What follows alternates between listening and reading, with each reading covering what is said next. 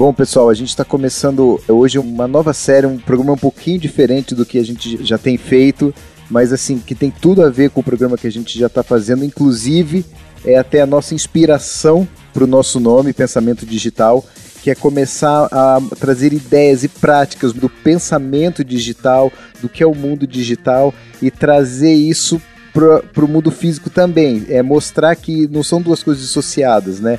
É, tá tudo envolvido, tá tudo junto. São práticas a gente vê falar, a gente vê notícia, a gente vê sempre sendo comentadas em empresas de tecnologia, nas startups né? Mas são práticas que podem ser adotadas para qualquer empresa. Muitas, aliás, muitas dessas práticas que a gente vai comentar são ideias que vieram do mundo físico, do mundo, vamos supor assim, tradicional, né? Dizer aquele mundo tradicional, que são adaptados para essas empresas de tecnologias, essas startups, e são usadas de, de uma forma pensamento mais digital, mais online. Essas empresas de tecnologia adaptaram muitos conceitos para esse mundo digital, mas que começa a ser uma coisa que, que é o que está acontecendo né, no mercado. Né? As empresas estão começando a trabalhar dessa forma, principalmente as empresas que a gente vê se destacando mais. Então essa é a ideia que a gente quer trazer, começar a trazer essas ideias, mostrar essas ideias que estão dando resultados, que a gente chama até de digital, porque vem muito dessas empresas de tecnologia e que hoje a gente já não separa mais do online para o offline. É, é, praticamente a mesma coisa, cada vez mais se confunde, cada vez mais é uma coisa só. Né? E a gente também quer trazer essa, essa, esse conceito né, mostrar isso, que não tem que separar, não existe o on e o off, é uma coisa só. É o omnichannel que a gente ouve falar. Cada dia a gente vai jogar uns, um, algumas ideias, uns pontos desse pensamento digital. Hoje a gente vai começar com dois pontos. O primeiro seria o foco no cliente, né, e da personalização e no atendimento a esse cliente. Hoje, o cliente tem muito, muita opção, tanto que com uma busca na internet você consegue, hoje a gente consegue achar no mundo inteiro o produto, né? Pode trazer até de, de outros países, você pode fazer uma compra, não precisa se limitar ao, ao Brasil aqui. Antigamente, como que era? Você tinha tinha uma loja na cidade que vendia aquele produto, em algumas cidades. O cliente só tinha aquela opção, tinha que ou, ou ia naquela loja ou ficava sem o produto. Né? E hoje, com essa quantidade de opção que tem assim naquela loja da cidade dele, é a única loja da cidade, ele não é bem atendido, ele pode entrar na internet e fazer um pedido de, do outro estado, de super distante, e chegar e chega para ele da mesma forma. Então, se ele não for bem atendido, se ele não tiver satisfeito com a forma que é, é, que tratam ele, que lidam com ele, ou, ou, qualquer outro motivo, ou não estiver encontrando produto, ou não tiver confiança naquela loja, alguma coisa, ele vai comprar de outro lugar. Tá muito mais fácil hoje para o cliente encontrar outros fornecedores, outros, outras lojas, outros fornecedores para eles do que era antes. Então essa essa importância da gente focar no, no cliente mesmo, a gente entender quem é nosso cliente e poder resolver os problemas dele, né? Fazer com que ele se sinta bem na nossa loja e compre. Como fazer isso? É se colocar no lugar do cliente.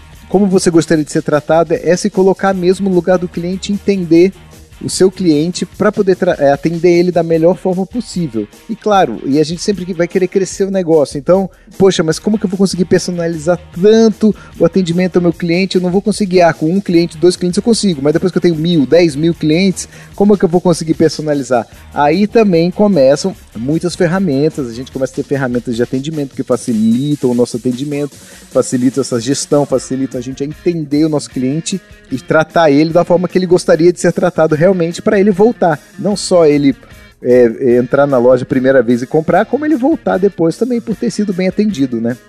O segundo ponto interessante da gente falar também é a flexibilidade e a adaptabilidade do nosso dia a dia e dos nossos processos, né?